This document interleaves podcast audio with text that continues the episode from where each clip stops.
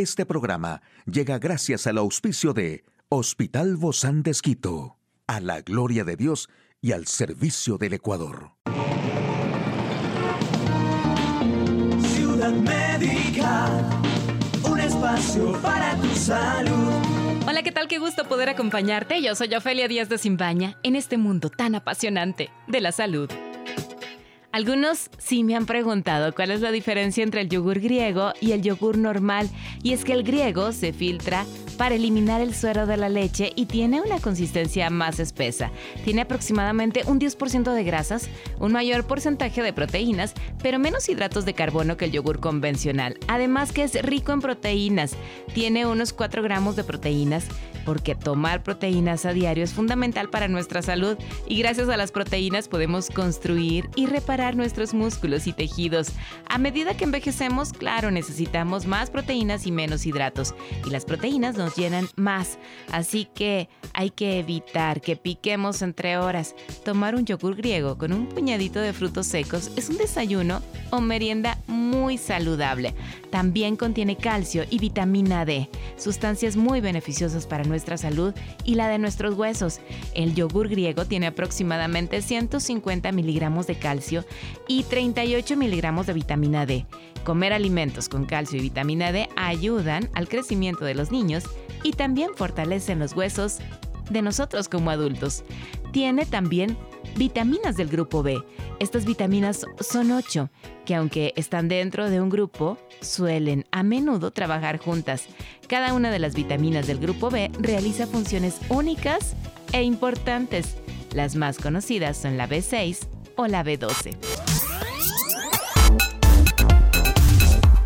Aquí el detalle de la información más actual en el campo de la salud. ¿Tienes abundante sangrado en la menstruación? Atenta porque puede enmascarar un cáncer u otras enfermedades ginecológicas. Los efectos de nuestros hábitos de vida se transmiten a nuestros hijos y sentirse solo y aislado nos daña el corazón. Qué importante y qué interesante. Para cada mujer la menstruación es una experiencia diferente, por lo cual presentan síntomas como ciclos irregulares o constantes dolores de cabeza causados muchas veces por factores ambientales como el cambio en las estaciones o la exposición a la luz solar. A pesar de esto, uno de los síntomas al que más se debería prestar atención es el sangrado abundante, pues puede ser una señal de auxilio por parte del cuerpo. La recomendación de los expertos es clara. En ocasiones que presenta la hemorragia, siempre acude a tu médico de confianza, pues será la única forma de conocer si este síntoma se debe a desbalances hormonales o algunas patologías como endometriosis, también como miomas, como pólipos, como pólipos uterinos o cáncer. Y un estudio publicado en Cell demuestra la importancia que el medio ambiente puede tener a través de la epigenética sobre el devenir de nuestras vidas y la de nuestros descendientes, cuyo postulado defendía que cada organismo cambia durante la vida para adaptarse a su entorno y que esos cambios se transmiten a su descendencia. Estas observaciones proporcionan la primera evidencia de la herencia epigenética transgeneracional en mamíferos. Estos conocimientos tendrán implicaciones sobre el papel que desempeña la herencia epigenética en la macroevolución biológica, así como en la embriogénesis de los mamíferos. Se sabe que el aislamiento social y la soledad son factores importantes de riesgo para la enfermedad cardiovascular, pero se desconoce mucho sobre su relación específica con la insuficiencia cardíaca. Ahora, un nuevo estudio muestra que tanto el aislamiento social como la soledad se asocian a tasas más elevadas de insuficiencia cardíaca, pero que el hecho de que una persona se sienta o no sola es más importante para determinar dicho riesgo que el que esté realmente sola.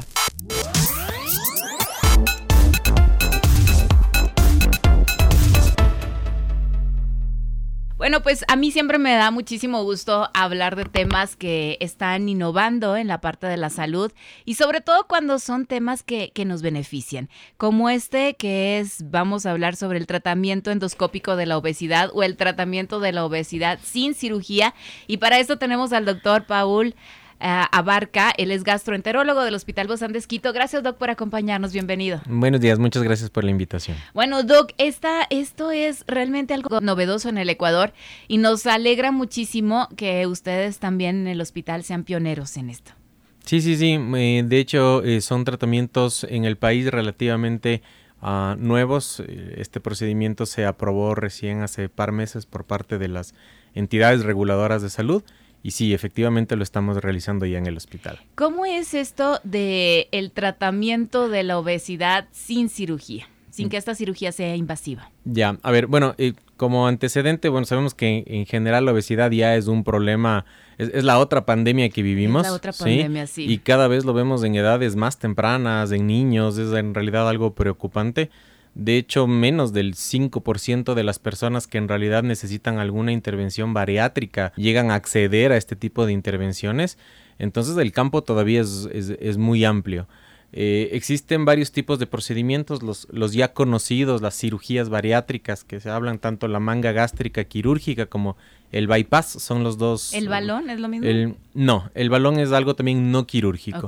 Estas otras son eh, donde eh, se necesita una cirugía, se hacen resecciones de, de, estómago o, o se hacen digamos, otros tipos de adecuaciones en la parte gastrointestinal para provocar restricciones de la, de la alimentación o algo, provocar algo de mala absorción con, la intención de bajar algo de peso. Y por otro lado tenemos las opciones no quirúrgicas, es decir, donde no se somete a cirugía, donde ahí por ejemplo está el balón o este nuevo tratamiento que es la, la sutura endoscópica. Y bueno, la, esto de la endoscopia bariátrica, esta es una novedosa técnica para lograr perder peso, que consiste en qué? Específicamente, Doc. Claro, dentro de la endoscopia bariátrica tenemos algunas opciones. Por ejemplo, ahí está el balón, unos de los, algunos de los balones que se colocan mediante endoscopía, es decir, entramos con el endoscopio y en el estómago inflamos un balón, ¿sí? Ah, ese balón ocupa un gran espacio de la cavidad gástrica, entonces luego de que la persona empieza a comer, tiene esa sensación de saciedad mucho más pronto y, come menos. ¿Y este balón es de qué? Son unos materiales especiales diseñados justamente para aguantar uh, el ácido que produce el estómago, la comida. es más o menos como un plástico, exactamente. Es, eh, obviamente es algo mucho más Claro, uh, que se puede introducir en el cuerpo, Exacto. Uh, causa una mínima reacción inflamatoria y luego de un tiempo es retirado. También por endoscopía se entra, se lo retira. Hasta que el cuerpo se acostumbre. Ah, más o menos, más o menos el, lapso del retiro es entre seis meses a un año. Unos tipos de balones, otros tipos de balones no es necesario retirarlos. Se autodigieren y, y, se eliminan y se eliminan solas. Y eh, otros, como digo, sí los tenemos que retirar por endoscopía luego de un tiempo programado. Todo depende del tipo de obesidad que tenga el paciente. Todo depende, sí, en realidad cada uno de estos, de estos tratamientos es muy individualizado, cada paciente es diferente, cada persona hay que averiguar bien cuáles son los, los objetivos, incluso el estilo de vida de la persona, como para saber a qué, a qué opción se la, se, la puede ayudar a la persona y aquí justamente se desarrolló esta parte de la, de la sutura endoscópica. ¿Cómo es eso, Doc? Porque nada más se mete en algo así como yo estoy viendo aquí un esfero, una pluma.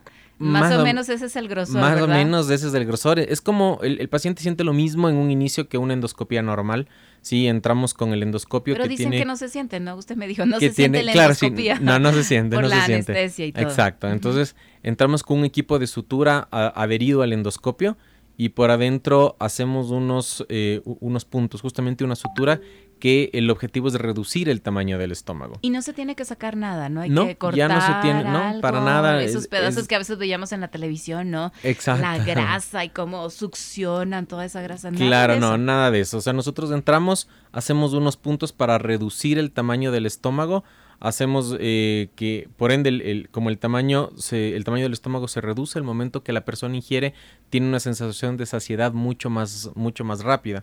a, diferencia del balón, por ejemplo, el balón se retira y luego queda el estómago del mismo tamaño, entonces para eh, eh, que la persona se llene, va a poder ingerir o, va a necesitar más comida y obviamente recuperar peso después. Con la sutura endoscópica esto ya no pasa, el estómago queda, eh, digamos, reducido, ¿sí? Y la persona puede continuar bajando peso sin la necesidad de una cirugía y teniendo los mismos resultados que una cirugía. Wow, eso es algo maravilloso. Ahora me pregunto ya con esta persona hasta qué punto va a seguir bajando de peso o su estómago va a llegar al tamaño de, de que de, un de, su edad, de lo que debería tener. Sí, en realidad hay, hay dos, dos cosas que hay que diferenciar ahí, que es el peso que quiere el paciente y el peso en Todos queremos 90, 60, 90. Exacto. Todos, todos, y el peso ideal o saludable para la persona. Lo que el objetivo es del peso ideal o saludable, no el peso que uno quiere. Entonces, el, peso que disminuye a los factores de riesgo, la hipertensión, la diabetes. Porque por eso se hace este tipo de cirugías, ¿verdad? No es solamente una cirugía estética. No, no, no, para nada. De hecho, es, una cirugía como, eh, se la conoce también como metabólica para disminuir eh, o, mejorar los tratamientos, optimizar los tratamientos de personas hipertensas, diabéticas, se mejora mucho, disminuyen dosis de medicamentos, se controlan mejores las glucosas. ¿Por qué? Porque la persona ya no está ingiriendo tanta comida. Entonces eh, es mucho más de, mucho más fácil control. ¿Cuánto dura una de estas cirugías, Doc? Bueno, eh, que no es cirugía, una endoscopía, ¿verdad? Una endoscopía, endoscopía ese es el nombre. manga gástrica endoscópica es el término técnico. Sí, eh, esto en general es algo que perdura. Los hilos con el tiempo se, se, se pierden, digamos, como cualquier sutura en el cuerpo, pero la forma del estómago queda. Entonces eh, se pierde más o menos un 20% de peso en el primer año, ¿sí? Y luego siempre es muy importante el seguimiento nutricional. De hecho, es un manejo de, múltiples especialidades, va desde el médico que hace la intervención, el médico nutriólogo, eh, incluso el deportólogo en algunos momentos, que eh, trabajan en conjunto para llegar a este peso ideal y mantener. Es multidisciplinario, exactamente. Eso es lo más importante de todo. Y sobre todo que, que mantiene su salud. Aparte que se ve bien, también se eh, siente bien, ¿no? Exactamente. su salud es aquí la, la, prioridad y lo más importante. En, en, en, este, en este tratamiento, ¿cuánto dura más o menos esta cirugía? A ver, el procedimiento dura entre 45 minutos a 90 minutos más o menos. Ah, no, es, no es algo, no es algo muy muy largo. El periodo de recuperación, de hecho, el paciente se va esa misma tarde a la casa. Qué maravilla. El, más o menos suele haber algo de dolor los primeros tres días, a los cuatro o cinco días ya están trabajando tranquilamente sin ningún inconveniente. Wow. ¿Cómo eh, ustedes ya han tenido estos primeros pacientes? Sí, sí, sí, efectivamente ya hemos tenido los primeros, ya hemos trabajado con ellos hoy por hoy están muy contentos, salieron muy felices del, procedimiento. De hecho, esa misma tarde estuvieron eh, tranquilos ya en casa, al siguiente día con algo de molestias que se controla con, con, con medicación, son los síntomas esperados propios al procedimiento y en tres días estuvieron perfectos. Estos tipos de pacientes de seguro que son quienes han intentado otras alternativas como dietas y no han conseguido reducir de peso, bueno, a lo mejor no solo dietas, sino más cosas, medicamentos y, y muchos más sí, de hecho, este, este tipo de procedimientos se los propone luego de que ya han fallado otras medidas, ¿no? El paciente intenta dieta, intenta ejercicio, seguramente muchas veces pasa que eh, intentan, logran bajar algo de peso, pero luego se estancan, se estancan, se estancan y no pueden continuar con la baja de peso. Ahí es cuando entramos nosotros para ayudarles a seguir con la disminución del peso necesario para ese peso ideal que les mantenga en buena salud. Es decir, son pacientes con obesidad, con sobrepeso, sí, eh, eh, mayores de, de, cierta edad. Nosotros, no, de hecho la edad no es un límite. Ah, en algunos lados del mundo se hace desde los 12 años. Ay, muy chiquitos. muy chiquitos. Eh, por lo general lo hacemos, eh, o, lo óptimo es que sean mayores de edad para que tomen sus propias decisiones. Sí, y de hecho una edad de, al, otro extremo límite no existe. Sí, no hay, no hay una edad que a partir de cierta edad ya no lo hacemos, no, porque es una, un procedimiento relativamente seguro. Por ejemplo, en personas que ya han sido sometidas a cirugías abdominales, donde una cirugía bariátrica es muy compleja, la opción endoscópica por sutura es, el siguiente. Y no es que eh, no vaya a haber riesgos, sino estar preparados para tener cualquier cosa a la mano en caso de necesitar. Me encanta conocer estas buenas noticias. Muchísimas gracias, doctor Paul Abarca, gastroenterólogo del Hospital Bozán de Esquito. Muchas y un fuerte abrazo. Y a usted, amigo y amiga, hay que cuidarnos, prestar atención. Nos vemos pronto. Hasta la próxima. Puedes escuchar de nuevo este programa en hcjb.org. Este programa llegó a usted gracias al gentil auspicio de Hospital Bozán de Esquito, a la gloria de Dios y al servicio del Ecuador.